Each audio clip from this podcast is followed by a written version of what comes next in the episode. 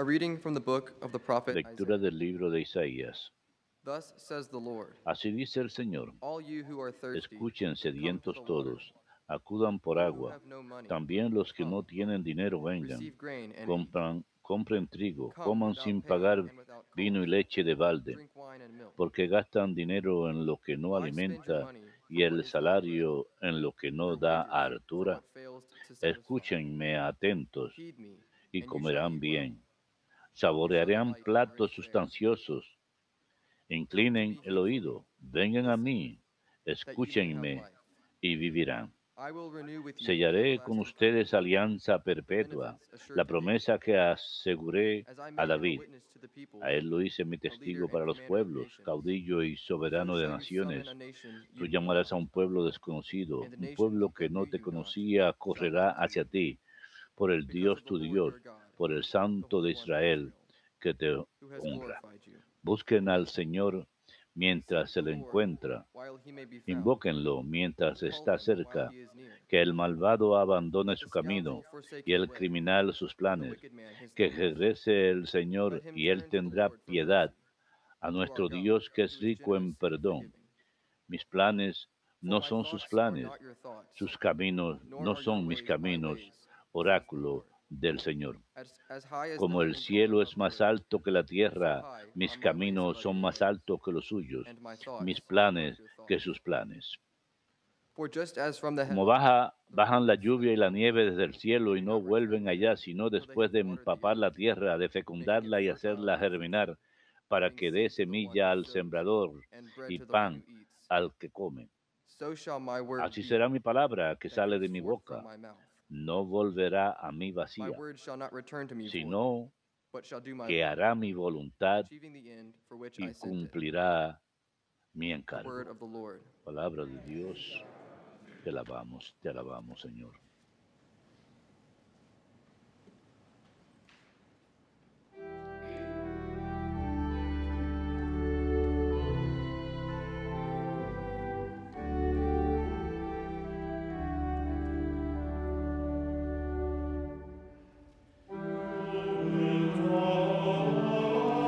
Sacarán aguas con gozo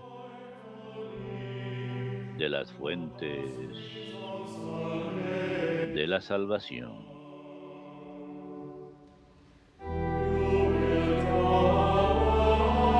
Sacarán aguas con gozo de las fuentes de la salvación. El. Señor es mi Dios y Salvador. Confiaré y no temeré, porque mi fuerza y mi poder es el Señor. Él fue mi salvación.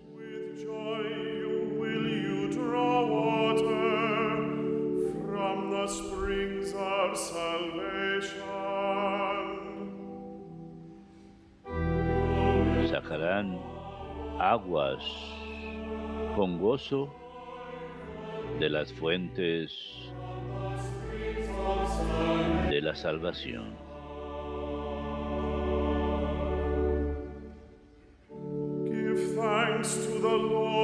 Den gracias al Señor, invoquen su nombre, cuenten a los pueblos sus hazañas, proclamen que su nombre es excelso.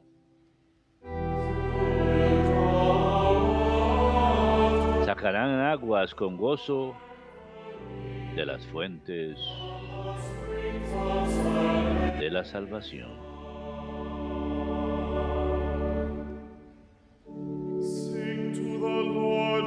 Canten para el Señor que hizo proezas. Anúncienlas a toda la tierra. Griten jubilosos, habitantes de Sión, qué grande es en medio de ti el Santo de Israel. Sacarán aguas con gozo de las fuentes de la salvación.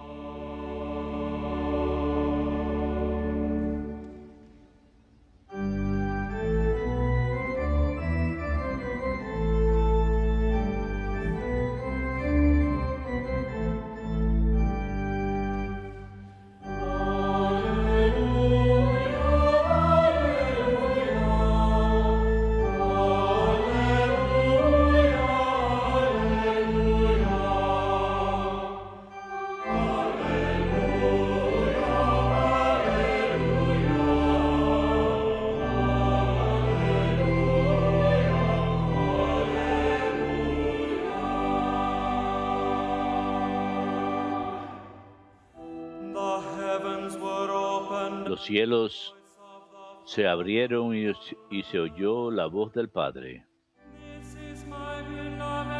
Este es mi Hijo, el amado, escúchenle.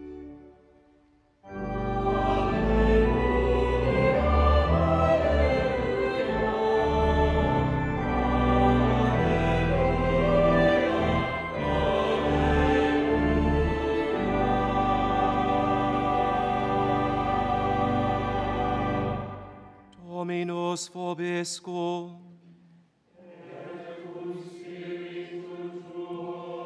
Lectio Sancti Evangelii secundum Marcum.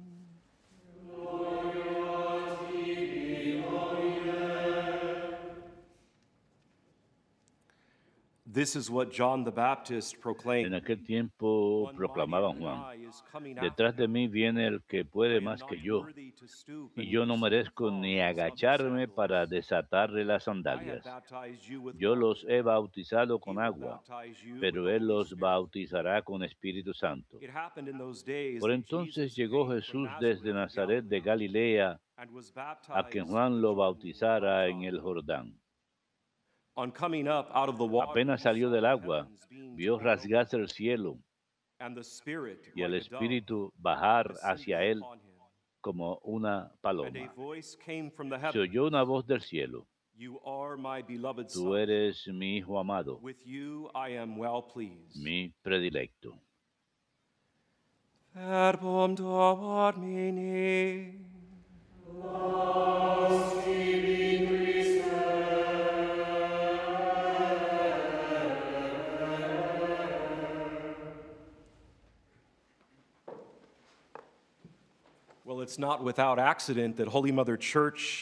No es por accidente que la Santa Madre Iglesia coloca esta fiesta del bautismo del Señor justo después de la Epifanía que celebramos ayer. Epifanía significa una manifestación o aparición. El bautismo de Jesús inaugura sus tres años de ministerio público. Su bautismo como hombre adulto es una manifestación. Su bautismo es una aparición. Su bautismo es una epifanía. Y es una realidad hermosa de por qué la iglesia coloca su bautismo justo después de su epifanía como bebé con los tres reyes magos. Esta semana espero hacer un pequeño mini retiro para todos ustedes, incluyendo a nuestros televidentes, con las seis homilías de lunes a sábado. Les pido que rueguen por mis mensajes estos seis días. El título general podemos llamarle la, El poder sanador de Jesús, porque escuchamos de San Marcos toda la semana en el Evangelio. Y si conocen el Evangelio según San Marcos, vemos milagro tras milagro tras milagro, comenzando con el bautismo de Jesús en el capítulo 1. Nuevamente, su bautismo lo envía a iniciar sus tres años de ministerio público como adulto. La tradición sacra nos dice que su ministerio público fue tres años, comenzó cuando tenía 30 años y murió a los 33 años, por supuesto. Esto es parte de la tradición sacra de la Madre Iglesia. Así que hoy quiero hablar del bautismo de Jesús, el hecho que su ministerio público empieza a través de ese evento. El martes, el poder sanador y milagro de Jesús. El miércoles, continúa las sanaciones. ¿Qué puedo darle a Jesús? El jueves, la conversión y la penitencia. Darle más a Jesús. El viernes, el don de la fe.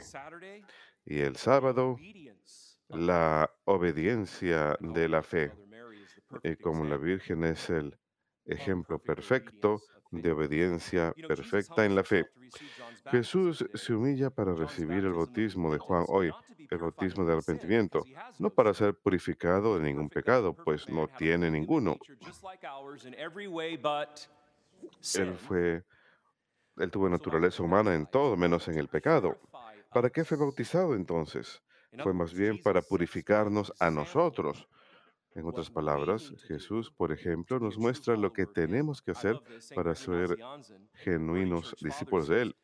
San Juan Naciancén nos dijo, Cristo fue bautizado para que pudiese adentrar al viejo Adán completamente en las aguas. El viejo Adán es nosotros, Él es el nuevo Adán. San Gregorio Nacianceno, Cristo fue bautizado para que Él pudiese adentrar al viejo Adán, o sea, todos nosotros que tenemos los efectos del pecado original. Cristo fue bautizado para adentrar al viejo Adán completamente en las aguas. Cristo es el nuevo Adán. Por el bautismo de Cristo tenemos confianza que en nuestro propio bautismo el Señor nos agarra de la mano y nos sana de la opresión del diablo y nos eh, eleva. ¿Ustedes conocen su fecha de aniversario bautismal? Espero que lo sepan y espero que lo celebren cada año. Es más importante que su día de nacimiento, en cierto sentido, espiritualmente hablando. Todos deberíamos conocer nuestra fecha de aniversario bautismal. Le damos al Señor gloria y alabanza en esta fiesta de su propio bautismo por habernos hecho sus hijos amados que lo complacen. Una de las antífonas para la liturgia de las horas de esta noche, en la vísperas, dice, en el río Jordán, nuestro Salvador aplastó la cabeza de la serpiente y nos rescató de sus fauces. No es por accidente que mañana, el día martes, uno de sus primeros milagros públicos es expulsar demonios. Lo escucharemos mañana. La colocación en las escrituras siempre es por un motivo. En el río Jordán, nuestro Salvador aplastó la cabeza de la serpiente y nos rescató de sus fauces. Seis razones por las que Jesús fue bautizado. Ya les dije una para darnos un ejemplo. También es la segunda epifanía, la primera epifanía como adulto, hombre verdadero y Dios verdadero. Lo que Él es, Él sigue siendo. Lo que no es, Él asumió la naturaleza humana. Hay una famosa cita de muchos de los padres de la iglesia. Cada uno lo dice a su propia manera, pero lo que Él fue, siguió siéndolo, Dios. Él es una sola persona, persona divina, la segunda persona de la Trinidad, pero con dos naturalezas. Ambas persisten en esa persona, su naturaleza divina e humana. Seis razones por las que fue bautizado. Número uno, para confirmar a Juan Bautista como precursor de Cristo. En otras palabras, Juan es auténtico. Él es el último de los profetas y es el único profeta en el umbral entre el Antiguo Testamento y el Nuevo Testamento. Después de él no hay más profetas. Él dice, yo soy el Dios hombre, estoy haciendo mi aparición, aquí estoy. Así que él es bautizado al acudir a Juan y Juan efectivamente lo bautiza. Él está autenticando el propio ministerio de Juan, el llamado de Juan como precursor de su primo. Número dos, para revelar su identidad como el Dios hombre, la segunda persona de la Trinidad, porque escuchamos cuando el Padre dice, miren a mi Hijo amado, y luego vemos al Espíritu, la tercera persona de la Trinidad que desciende sobre él en forma de paloma. Así que su bautismo manifiesta que él efectivamente es el Hijo. Maravilloso. Número tres, para darnos un ejemplo de humildad por excelencia. Él, a él no le hacía falta ser bautizada, no tenía pecado personal, no tenía pecado mortal ni venial. ni, ni original. Nuevamente, al igual que nosotros en todo, en su naturaleza humana, en todo, menos en el pecado. Así que Él se humilla para ser bautizado cuando no le hacía falta. Para darnos un ejemplo. Número cuatro, para anticipar su pasión y muerte. Número cinco, para instituir el bautismo, precisamente como sacramento. Y sabemos que es uno de los tres sacramentos de iniciación junto con el sacramento de la confirmación, el sacramento de la Eucaristía. Y número seis, fue bautizado para atar el poder de Satanás sobre la humanidad, para que Satanás no tenga libre dominio y al final aplasta a Satanás. El hecho de que el bautismo de Jesús en el río Jordán lo vemos en los cuatro evangelios, nos debería decir que este evento de Cristo es de gran, gran importancia. ¿Y por qué es importante? El Señor voluntariamente se somete al bautismo de San Juan como una acción dirigida a los pecadores de los cuales él era parte, muy importante, para cumplir toda rectitud. San Gregorio Nacianceno, nuevamente, Cristo viene a llevar a la humanidad pecadora a las aguas. Se somete voluntariamente al bautismo y esto es una entrega, un hecho muy humilde. En griego eh, se expresa con la palabra kenosis. Es una entrega propia, el querer hacer completamente la voluntad de Dios. Pensemos en el Padre Nuestro. Venga a nosotros tu reino, hágase tu voluntad en la tierra como en el cielo. Por eso el Padre Nuestro se le ve como la oración principal de kenosis. Obviamente, en kenosis griego significa, en griego significa eh, vaciarse. No yo, Señor, sino tú solamente, tú, Señor. Así que el bautizo en el agua no solamente es señal de lavar el pecado original, sino también es señal de muerte a causa del sumergimiento. Morimos a nosotros mismos, somos sumergidos. De hecho, ese sumergimiento en el agua muestra kenosis, una entrega total. Pensemos en las palabras del Padre Nuestro. No que se no se haga mi voluntad sino la tuya. La iglesia lo enseña a través del bautismo. El cristiano queda sacramentalmente asimilado en Jesús, que a través de su propio bautismo anticipa su muerte y resurrección. El cristiano también debe ingresar a ese misterio de humillación y arrepentimiento y entrar al agua con Jesús para poder eh, salir con Él, para nacer en el agua, en el Espíritu, para convertirse en el Hijo predilecto del Padre y caminar en vida nueva. Esto está en el Catecismo de la Iglesia Católica, número 537. Así que una pregunta para cada uno es, ¿vivo una kenosis personal, una entrega propia en honor de mi bautismo, en honor de la propia kenosis de Cristo, en especial como cristiano bautizado? ¿Vivo una kenosis personal? En la meditación y la oración le presento esta kenosis a Dios. He hecho una lista honesta de cosas de las cuales debo liberarme. Un buen punto de comienzo. Pidemos los siete pecados capitales. Los celos, la envidia, la ira, la lujuria, etc. Comencemos ahí. ¿Cómo puedo hacer una kenosis? Una ofrenda de mí mismo. Jesús se une a la muchedumbre que acude a Juan el Bautista para arrepentirse, no porque haya pecado en él, porque no lo hay, sino para darnos ejemplo de la única forma auténtica de acudir al Padre. Por eso es que me encantan las pinturas de Jesús cuando es bautizado con Juan el Bautista, donde no se trata solamente ellos dos en la pintura. Vemos un gran grupo de personas atrás, porque esa es la realidad. Él fue a Juan para ser bautizado, mientras que otros también estaban siendo bautizados, para poner el ejemplo literalmente frente a los ojos de los demás. Así que las pinturas más completas del bautismo del Señor son las que muestran no solamente a Él con Juan juntos, sino la imagen más completa según las Escrituras. Y lo que nos dicen las Escrituras es que hubo otros presentes. Jesús se une a la muchedumbre que va a Juan el Bautista en gesto de arrepentimiento, no porque haya habido pecado en él, sino para dar ejemplo para nosotros de la única forma auténtica de acudir al Padre. Jesús quiso ser bautizado voluntariamente, dando ejemplo para toda la humanidad la humanidad que Él vino a servir y salvar. Él también quiso, por ejemplo, mostrarnos la forma de ser salvado, o sea, de recibir el sacramento inicial,